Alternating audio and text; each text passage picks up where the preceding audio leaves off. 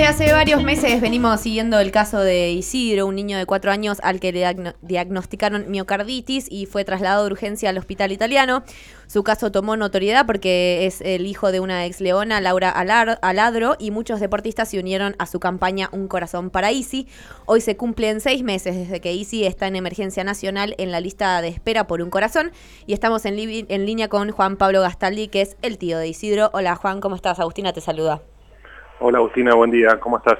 Muy bien, muy bien. Eh, bueno, queríamos primero preguntarte cuál es la condición actual de Isidro, cómo se encuentra.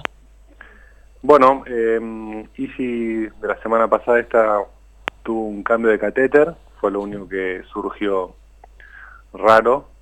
Él está conectado a una máquina que se llama Berlin Heart, que es la que le ayuda a la función cardíaca, digamos. Es una máquina que la que tiene conectada atrás del abdomen y bueno, y sin eso no, no, estaría realizando las funciones cardíacas normalmente.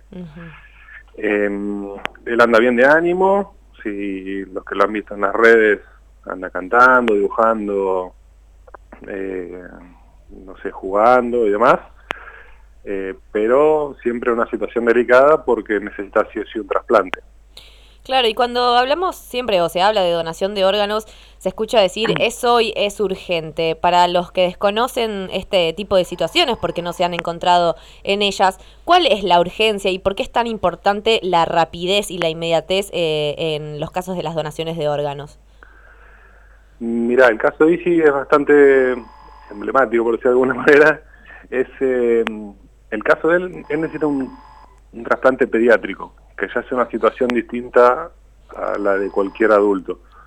Eh, por la ley Justina, los adultos somos donantes presuntos, salvo que expresemos lo contrario, pero en el caso de los niños eh, necesitan el hay de los padres de, una pareja que está perdiendo un hijo, para que se pongan en la situación eh, en la que tienen que decidir, porque no se puede preestablecer. Claro, terrible. Y bueno, Isidro desde diciembre que le comunicaron a mi hermano y a Laura eh, el tema del trasplante, que le ponían en la lista, y le dijeron que el, día que llegue el órgano ellos no podían esperar, eh, o sea, no podían dejar de trasplantarlo. Después surgió esto de la máquina, que bueno, la ayuda en sus funciones, pero el, eh, el día que le conectaron, que fue en febrero, le dijeron que si al otro día había un donante lo desconectaban y le ponían el, órgano que recibía. Eh, la máquina lo, ayuda, pero no la puede tener mientras no se tenga deterioro de otros órganos. Claro. Bueno, y vos funciona, eh, eh, mencionabas justo, ¿no? Este tema de, la, de la, que cómo rige la ley Justina, eh, pero que en el caso de menores de edad, bueno, tienen que contar con, con un consentimiento de sus padres o tutores en el momento. Entonces, ¿por qué es importante o estaría bueno poner sobre la mesa la discusión de la donación pediátrica? En realidad, yo te decía lo que plantea siempre Laura. Eh, en principio, nosotros cuando hablamos de lo Isidro, más allá de que queremos una, su recuperación, estamos tratando de ayudar a, cualquier niño que hoy espera un órgano. Eh, y lo que dice Lau es que el derecho del, niño a la vida eh, no, entiende por qué es diferente del de un adulto. No sé si se entiende.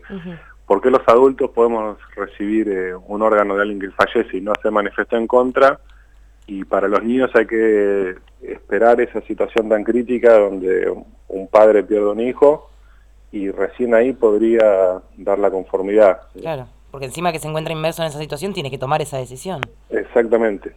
Y bueno, eh, la realidad es que es una situación que nadie quiere pasar, ¿no? No, totalmente.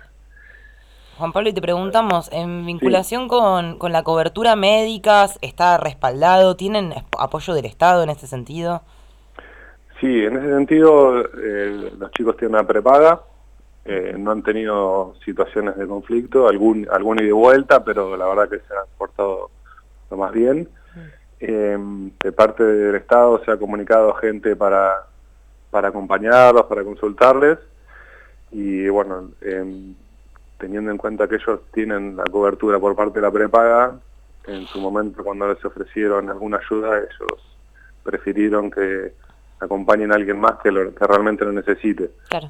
Eh, tengamos en cuenta que nosotros somos de Tandil, yo estoy en Tandil, estamos relativamente cerca y bueno, los chicos, pueden mi hermano trabaja desde allá, no está en una situación súper compleja en ese sentido, pero puede haber un montón de otros niños que están capaz que con uno de los padres y están más lejos. Total, No sé, me imagino a alguien más del interior de, no sé, de una provincia, cualquiera voy a decir, ¿no? En Tucumán, por ejemplo. Capaz que la madre está acompañándolo, el padre está trabajando ya, eh, no tiene dónde quedarse. No, sí, total. Totalmente. Eh, así que, bueno, en ese sentido los, se, se ha acercado gente y, bueno, y ellos han decidido eso que les comentaba. Y bueno, por último queremos recordarles a todos nuestros oyentes que arroba un corazón para Easy es su Instagram, el medio por el cual pueden comunicarse bueno con ustedes, difundir la campaña y todo. ¿Hay algo más que quieras agregar o que nosotros desde nuestro lugar podamos ayudar? Primero agradecerles que se hayan comunicado.